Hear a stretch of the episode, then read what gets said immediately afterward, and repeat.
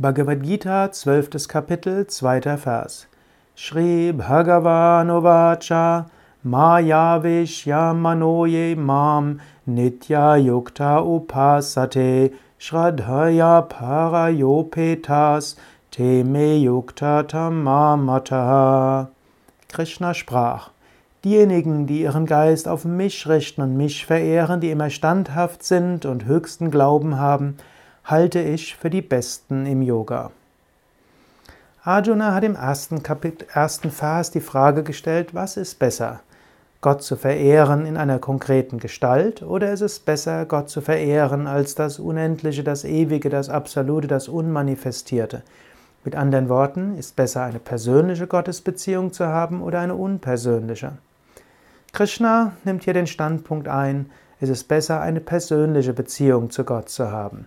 Wenn Krishna über sich spricht, ist in diesem Vers gemeint eine persönliche Gottesbeziehung. Das heißt nicht nur auf Krishna, es könnte auch Jesus, es könnte Buddha sein, es könnte Durga, es könnte Lakshmi, Shiva oder welcher Aspekt auch immer es sein. Krishna sagt hier, normalerweise ist es am einfachsten und am besten, man wählt einen bestimmten Aspekt Gottes, den man verehrt und zu dem man betet. Du kannst selbst überlegen jetzt, zu welchem Aspekt Gottes hast du eine besondere Beziehung? Hast du eine persönliche Beziehung zu Gott?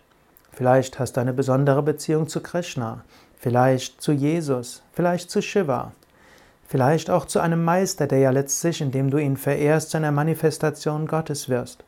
Vielleicht zu Swami Shivananda. Viele der Yoga Vidya Praktizierenden haben eine besondere Beziehung zu Swami Shivananda und richten sich an Swami Shivananda.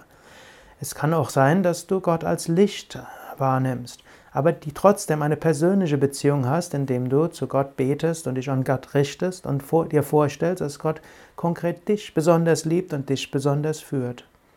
Überlege vielleicht, gerade jetzt, vielleicht die nächsten Minuten, die nächsten Momente, was ist deine Beziehung zu Gott? Und wie hat sie sich entwickelt über die letzten Wochen, Monate, Jahre, Jahrzehnte? Gab es Phasen, wo du eine besonders intensive Beziehung zu Gott hattest? Vielleicht Phasen, wo sie weniger intensiv war? Du kannst überlegen, gibt es eine Möglichkeit, die Beziehung zu Gott wieder zu intensivieren? Und wie könntest du das machen?